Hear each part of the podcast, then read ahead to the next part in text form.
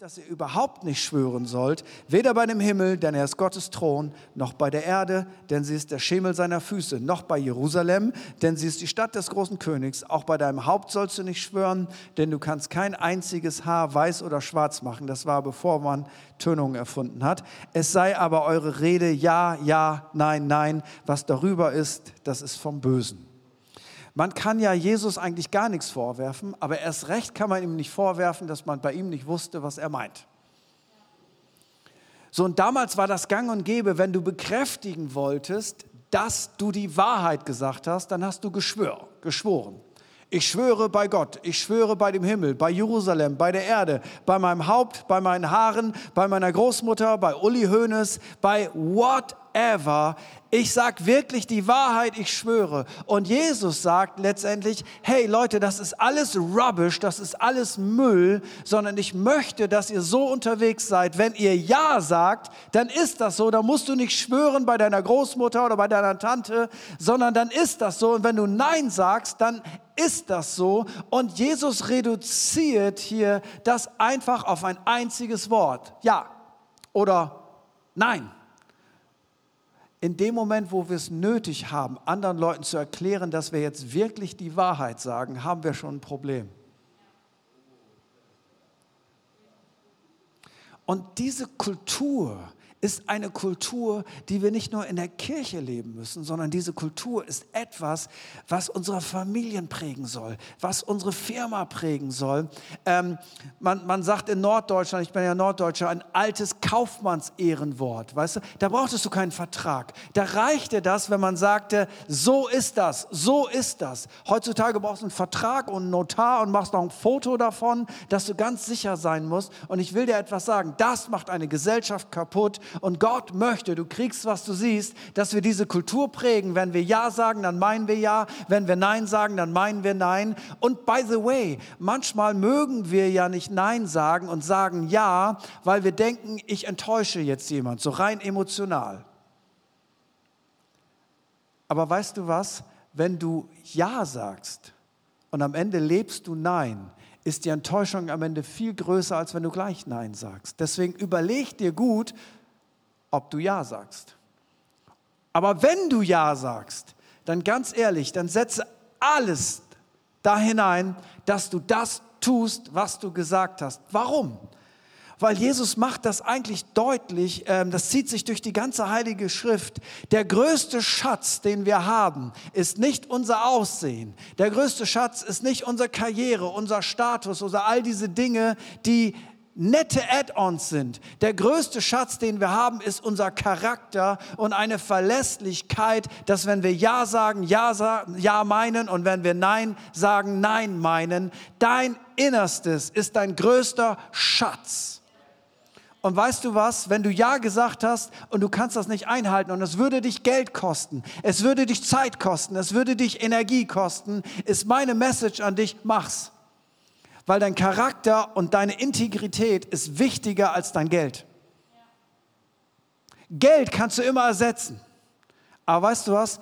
Ein Charakter, der das Vertrauen seiner Mitmenschen verliert, kannst du nicht ersetzen. Wenn du das Vertrauen deiner Mitmenschen verlierst, dann kannst du noch so viel von Jesus erzählen, wie du willst. Es wird nicht funktionieren. Wenn du das Vertrauen deiner Mitarbeiter in der Firma verlierst, die glauben dir nicht mehr, dann kannst du noch so viel erzählen es wird nicht funktionieren. Und deswegen ist das, was Jesus sagt, hey, Authentizität bedeutet, du bist verlässlich. Du bist vertrauenswürdig. Das, was du sagst, das setzt du um. Und ich möchte das nochmal richtig fett unterstreichen. Der Gerechte hält sein Wort, auch wenn es ihm Nachteile bringt. Weil dein Charakter, hab das bitte im Kopf, deine Integrität hat mehr Bedeutung als ein paar Euros oder whatever. Das ist nicht ein verrückter Gedanke. Stell dir mal vor, wir hatten eine Gesellschaft, wo das Ja ein Ja ist und das Nein ein Nein. Stell dir mal vor, wir hätten Politiker in unserem Land, wenn die etwas sagen, wo du sagst, ja, das ist so. Oder nicht, was kümmert mich mein Geschwätz von gestern? Also nehmen wir nur die aktuelle Krise, in der wir sind. Was es da schon alles gab an Aussagen. So, das Letzte, was wir schließen, sind die Schulen. Oder das Erste, was wir aufmachen, sind die Schulen. Haha. Mit dem Wissen von heute, September 2020, mit dem Wissen von heute würde es keinen Lockdown mehr geben. Drei Monate später, was kümmert mich mein Geschwätz von gestern? So, all diese Dinge könnten kann ja jedem passieren. Ich meine das gar nicht mit so Shame and Blame. Ich will dir nur Folgendes sagen. Bei uns allen ist jetzt Folgendes. Wir glauben einfach Politikern nicht mehr. Jetzt du sagen, ja, das ist doch so. Ja, aber weißt du was? Wenn du den Menschen nicht vertraust, die dieses Land lenken, dann hat dieses Land ein substanzielles Problem. Das ist nicht gut. Das ist überhaupt nicht gut. Und deswegen glaube ich, unsere Botschaft ist nicht, dass wir auf alle möglichen Leute schimpfen, sondern unsere Botschaft ist, dass wir unsere DNA leben. Du kriegst, was du siehst. Zweitens, sei dir deiner Baustellen bewusst. Hebräer 4, 12 bis 13 sagt, denn das Wort Gottes ist lebendig und wirksam und schärfer als jedes zweischneidige Schwert und es dringt durch, bis es scheidet sowohl Seele als auch Geist, sowohl Mark als auch Bein und ist ein Richter der Gedanken und Gesinnungen des Herzens. Das Wort Gottes hat ja viele Umschreibungen. Es kann eine Salbe sein, es kann ermutigen, es kann nicht leer zurückkehren. Also das sind alles herrliche Begriffe.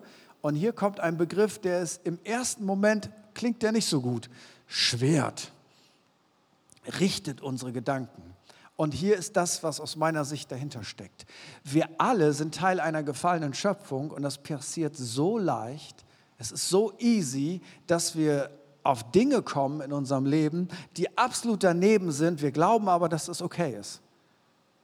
Und hier kommt das Wort Gottes und Gott möchte für diese Authentizität in unserem Leben, dass wir das zulassen, dass das Wort Gottes auch manchmal etwas trennt, etwas durchschneidet und dass wir dem Wort Gottes erlauben, auch unsere Gedanken und unsere Motive zu prüfen, weil Gott geht es nicht nur darum, das, was wir tun, sondern Gott geht es auch darum, warum wir etwas tun.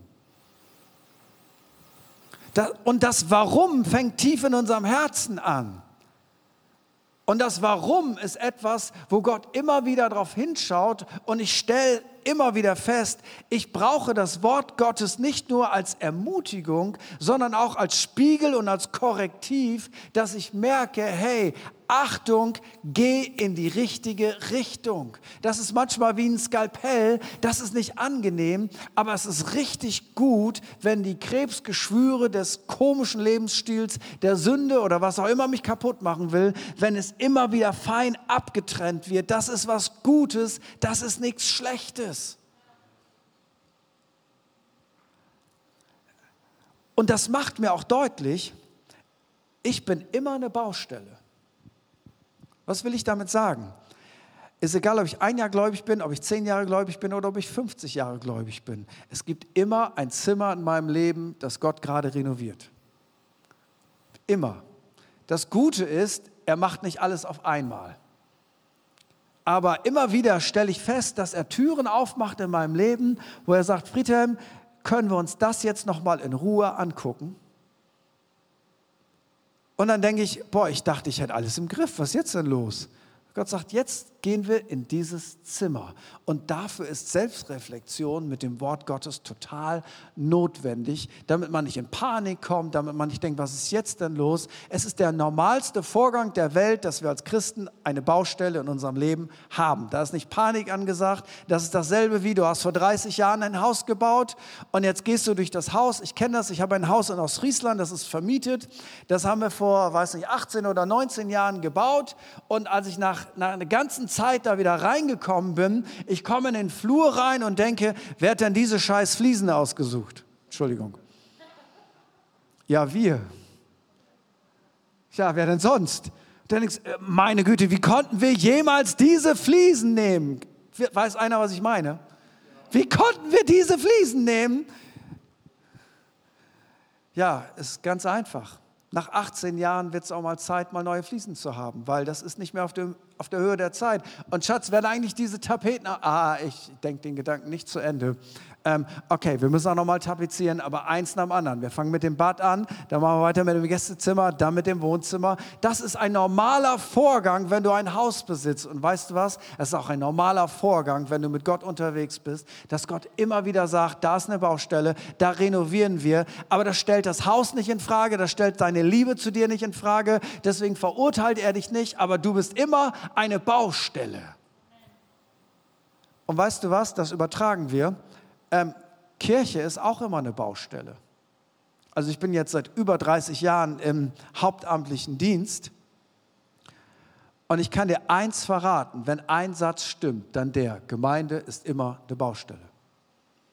Wenn es da gerade super läuft, dann äh, kracht es in der Kinderkirche. Wenn es da gerade super läuft, dann, dann haben wir Probleme mit Kleingruppen. Wenn es da gerade super läuft, dann ist die Hausverwaltung ein Problem. Wenn es da gerade super läuft, dann gibt es zu wenig Erstbesucher. Wenn es da gerade super läuft, dann gibt es zu wenig Leute, die sich taufen lassen. Wenn es da gerade super läuft, dann gibt es irgendwelche Leute, die streiten sich gerade und du denkst, ey, äh, ich wollte ich wollt eigentlich nur Gottes Wort predigen, ich wollte nicht immer die Friedenspfeife rauchen äh, und Leuten sagen, habt euch doch wieder lieb und ist wieder alles alles gut und umarmt euch doch wieder, der Heiland mag euch doch alle.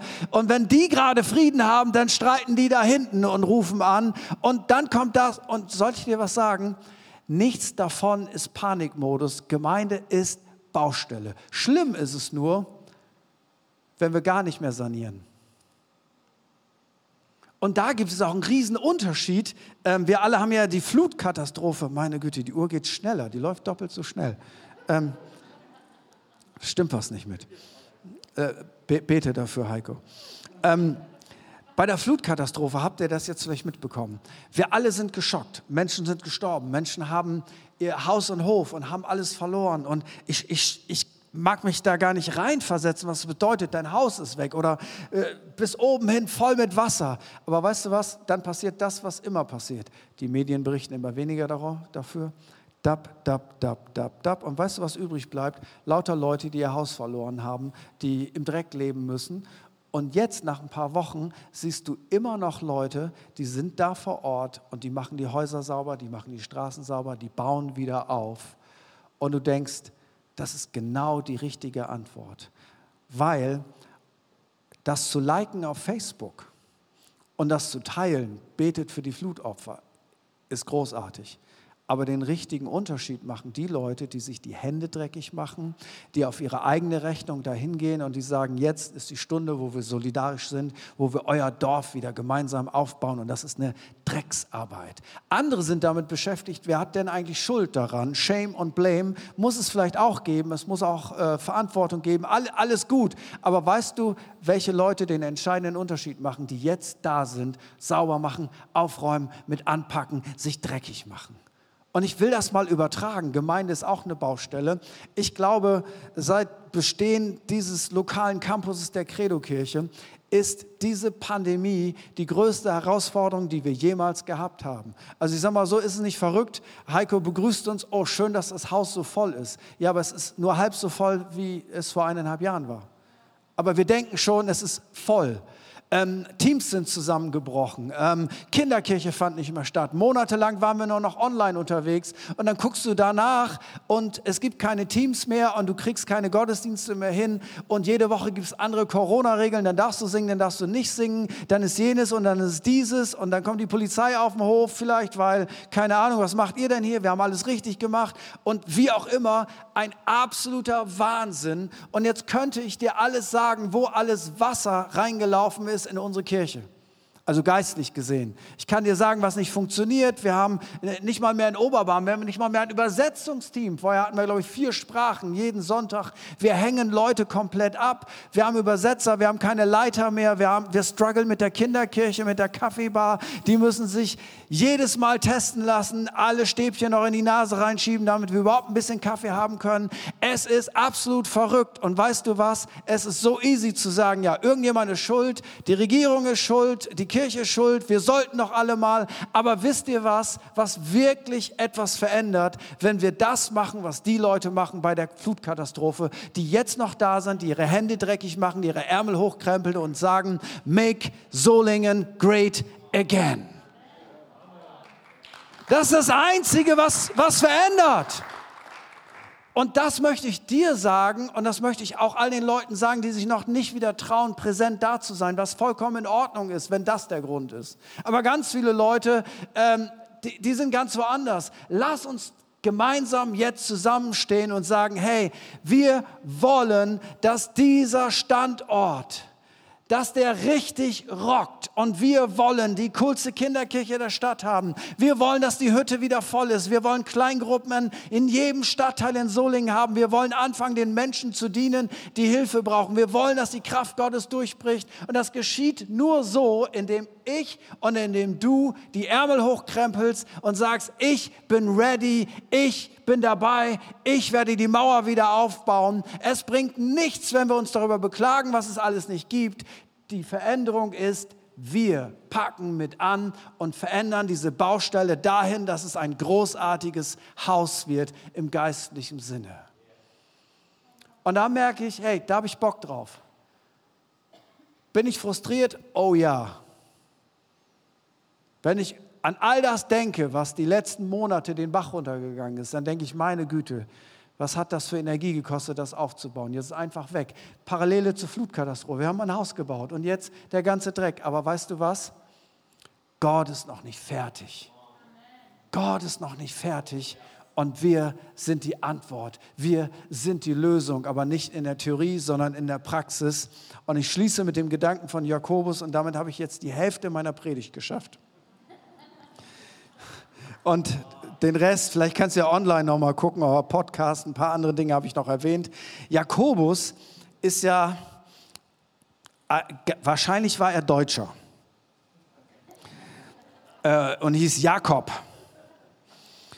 Warum sage ich das? Weil Jakobus ist so ein Typ ohne lange Vorrede. Bom, Weißt du, nicht ein bisschen nett, ein bisschen drum zu und hallo, wie geht's dir, wie geht's deiner Familie, wie geht's deinen Kindern, Wetter ist großartig, Gott liebt uns, Halleluja, Shakalaka, hasta la vista, Baby. Aber was ich noch sagen wollte, sondern Jakobus verzichtet auf alle Vorreden und sagt, deswegen lese ich den nicht jeden Tag, aber ich lese ihn und es ist Gottes Wort. Und Jakobus sagt mal so ganz krass, Jakobus 1, 22, seid aber Täter des Wortes und nicht bloß Hörer, die sich selbst betrügen. Und das, was mich an Jakobus hier fasziniert, ist Folgendes. Er sagt, Leute, wenn wir das Wort Gottes nicht in die Umsetzung kriegen, dann war alles für die Katz. Dann war es umsonst. Das übertrage ich jetzt noch mal. 21. Jahrhundert, Entertainment-Generation. Wisst ihr, was mit das Schlimmste für mich auf dieser Welt ist, wenn mir langweilig ist? Kennst du das noch als Kind? Mir ist langweilig. Früher war uns langweilig, da mussten wir nach draußen und spielen. Da war die Langeweile weg. Wenn jetzt Langeweile da ist, ich ertappe mich manchmal schon beim Einkaufen, wenn ich in der Schlange stehe. Habe ich eine Nachricht? Was sagt Karl Lauterbach heute? Ähm, habe ich eine Message von Heiko? Nee, habe ich nicht. HSV, zweite Liga, ja, wir jetzt leider auch. Ähm, ah, okay. Ähm, zu Hause, Netflix, Fernsehen an, Nachrichten, Focus Live, Live-Ticker, ähm, äh, Spiele. Wir ertragen es ja kaum noch, für einen Moment Ruhe zu haben. Und wenn Ruhe da ist, Radio an. Und wir sind alle Kinder unserer Zeit. Und das Wort Gottes und auch die Predigt, es sind ja nicht zwei Paar Schuhe, aber das Wort Gottes kannst du dir jeden Tag reinziehen, eine Predigt maximal sonntags, äh, es sei denn, du hörst ja online was an. Das Wort Gottes ist aber nicht in erster Linie Entertainment.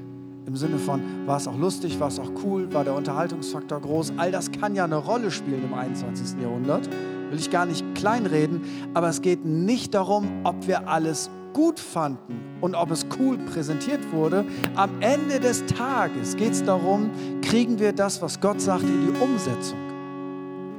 Und ganz oft sind wir Wissensriesen und Umsetzungszwerge. Und manchmal denke ich, wenn Leute sagen, ich will noch mehr wissen, mehr Erkenntnis, tiefer, tiefer, genau richtig, ich will auch mehr wissen, deswegen lese ich jeden Tag in der Bibel und ich lese jeden Tag in einem geistlichen Buch. Jeden Tag. Also ich will mehr wissen, aber weißt du was? Je mehr ich weiß, desto höher ist auch meine Verantwortung, dass ich in die Umsetzung komme.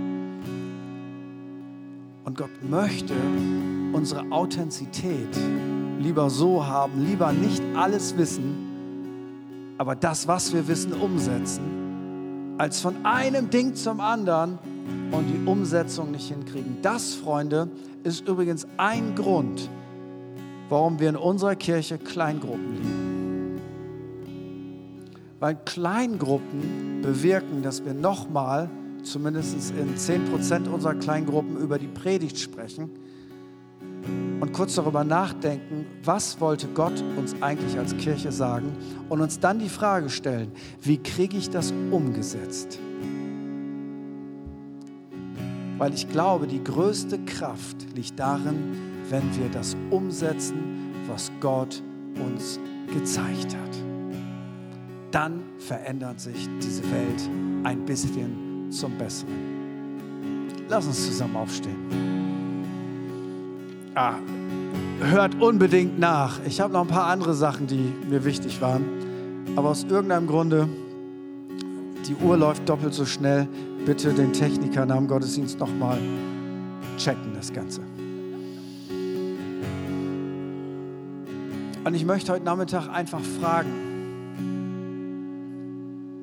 gibt es vielleicht jemanden hier unter uns, der sagt, hey, ich würde gerne anfangen, ein echtes, authentisches Leben mit Gott zu führen. Und manchmal kommt dann so ein perfektionistischer Gedanke, der sagt, boah, wie sollst du das alles schaffen? Wie willst du das alles hinkriegen? Und hier möchte ich dir Folgendes sagen.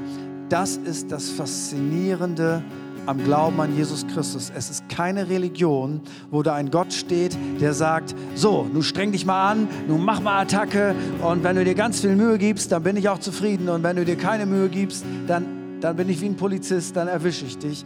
Das ist überhaupt nicht Gottes Charakter, sondern was Gott sagt ist, ich weiß, dass ihr schwach seid. Ich weiß, dass ihr von alleine das nicht gebacken kriegt, aber hier kommt mein Portfolio an Hilfe, für jede Schuld, die du begangen hast, ist Jesus Christus am Kreuz gestorben. Das Problem der Schuld ist erledigt. Und für all das, wo wir schwach sind, da hat er uns einen Helfer gesandt. Parakletos heißt es im Griechischen. Ein Helfer, jemand, der zur Hilfe herbeigerufen ist, der sagt, du musst das gar nicht alleine gebacken kriegen, sondern ich macht das durch dich und in dir. Und die Bibel nennt das den Heiligen Geist. Der Heilige Geist ist das größte Mysterium im christlichen Glauben, aber das, was am meisten vernachlässigt wird, weil er gibt dir die Kraft, das umzusetzen, was Gott möchte. Und wenn dann Leute sagen, ich weiß nicht, ob ich es schaffe, dann möchte ich dir Folgendes sagen. Dein Ansatz ist komplett falsch, sondern Glauben heißt, ich vertraue Jesus Christus dass er es schafft. Mit mir und in mir. Und ich möchte einfach fragen heute Nachmittag, vielleicht gibt es da jemanden, der hier ist, der sagt, ich möchte das erste Mal in meinem Leben ein Leben mit Jesus Christus beginnen. Ich weiß nicht, was das alles heißt. Ich weiß nicht genau, was es bedeutet, aber ich möchte den ersten Schritt auf Gott zumachen. Oder vielleicht warst du schon mit Jesus unterwegs, äh, in deiner Familie, als Kind, wie auch immer, und du bist vom Weg abgekommen, da möchte ich dir Folgendes sagen, dann ist heute vielleicht genau der Moment, wo du wieder zurückkehrst auf diesen geraden Weg und sagst, ich möchte mein Leben wieder neu mit Jesus an den Start bringen. Und ich lade uns einfach ein für einen kurzen Moment, dass wir alle unsere Augen geschlossen haben. Und wenn jemand hier ist, der sagt, ich möchte gerne diesen Start machen, heute ist der Tag, da möchte ich mich festlegen. Ich weiß noch nicht, was alles passiert, aber ich fange an, mein Vertrauen auf Jesus zu setzen. Da würde ich so gerne für dich beten und dich ins Gebet einschließen. Und ich möchte dich dann einfach bitten, da wo du bist, wenn das dein Wunsch ist, dass du heute einen Startpunkt machst, im Glauben und im Vertrauen auf Jesus Christus, dass du da wo du bist, einmal ganz kurz deine Hand hebst und ich weiß, dass ich dich gleich in dieses Gebet mit einschließen darf. Ganz kurz, einfach da, während alle Augen geschlossen sind, dann weiß ich, dass ich dich gerne ins Gebet mit einschließen kann. Und vielleicht ist das die wichtigste Entscheidung deines Lebens.